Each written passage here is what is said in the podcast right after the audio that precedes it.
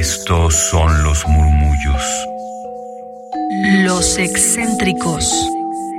Los olvidados. Los prohibidos. Radio UNAM presenta Gabinete de Curiosidades. una galería de los archivos más extraños que han habitado nuestra frecuencia.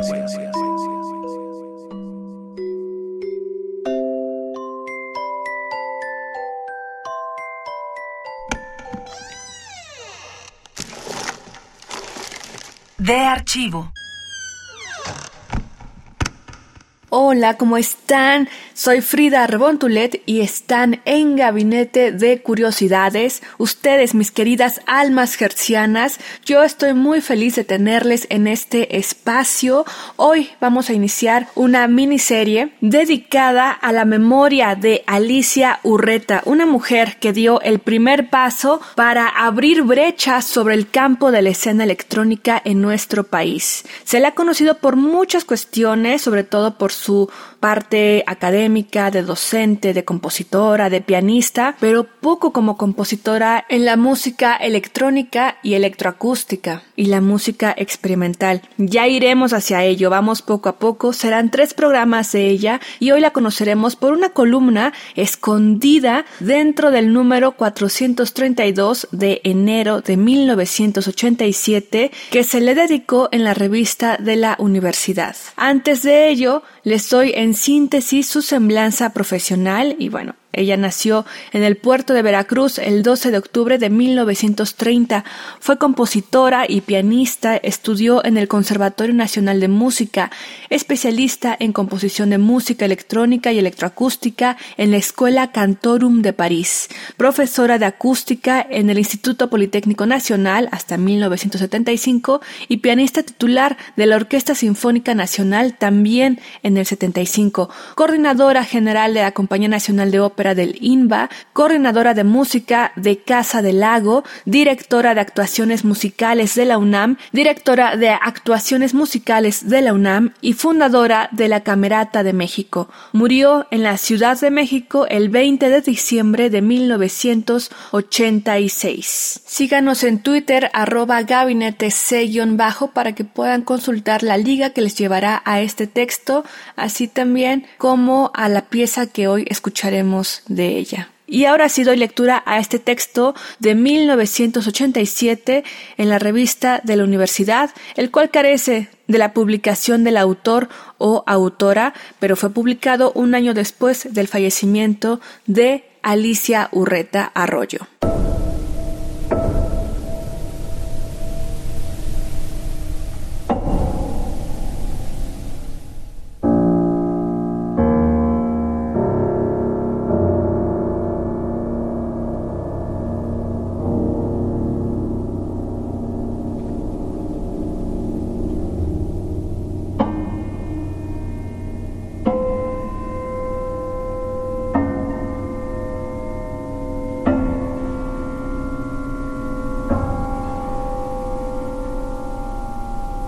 Alicia Urreta. Hasta siempre la memoria.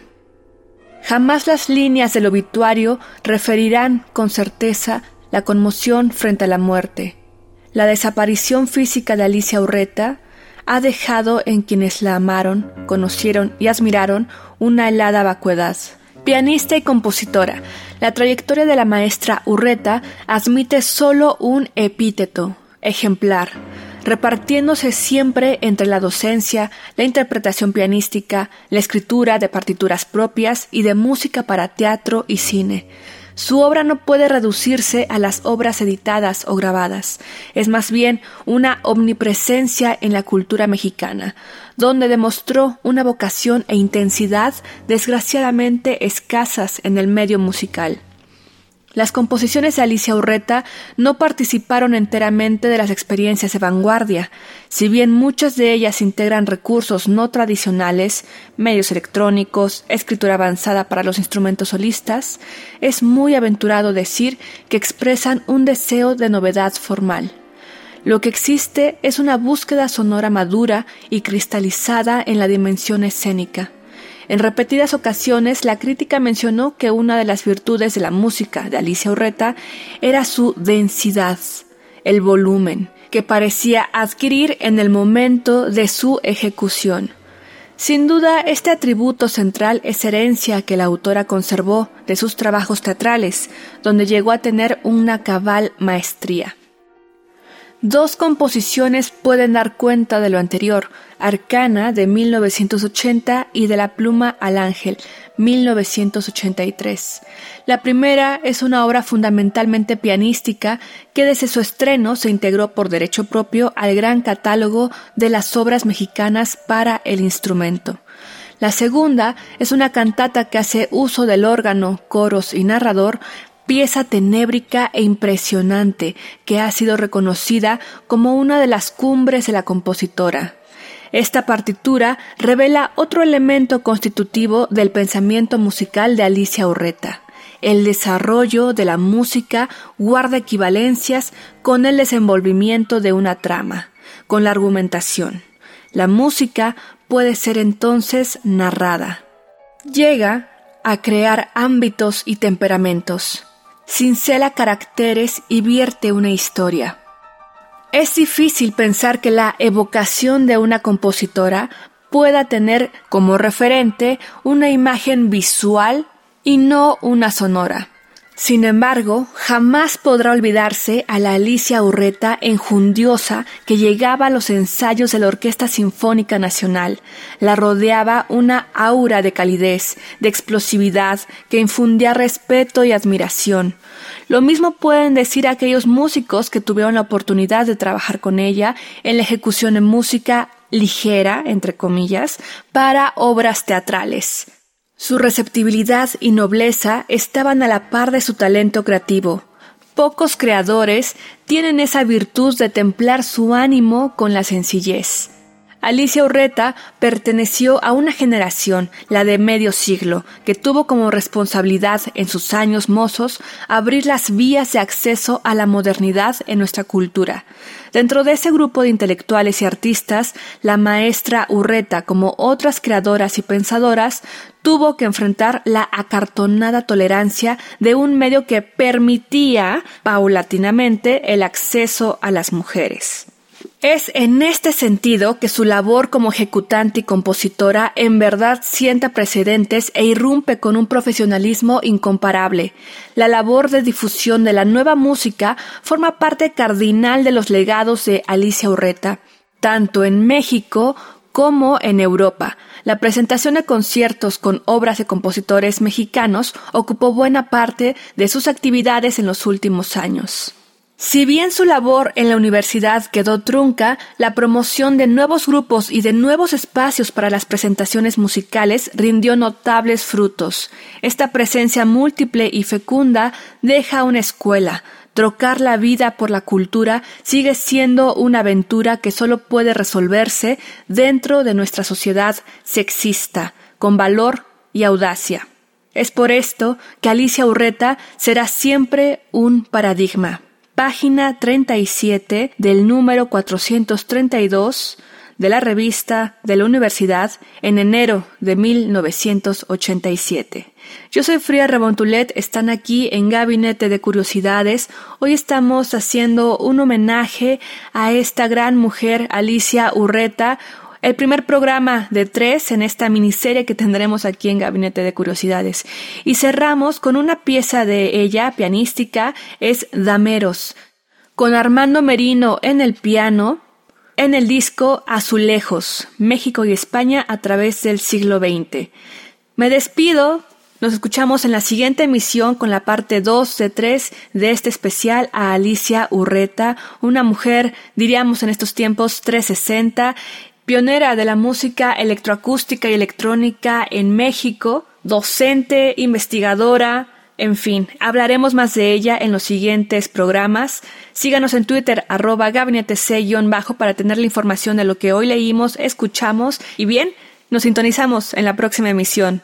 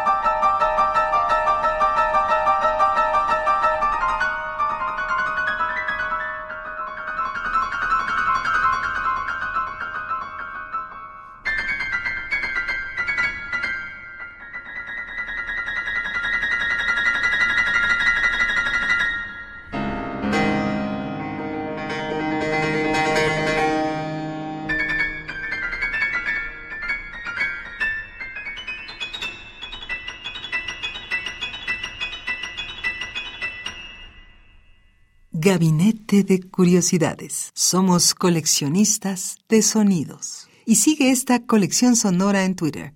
Gabinete C-Bajo. Radio UNAM. Experiencia sonora.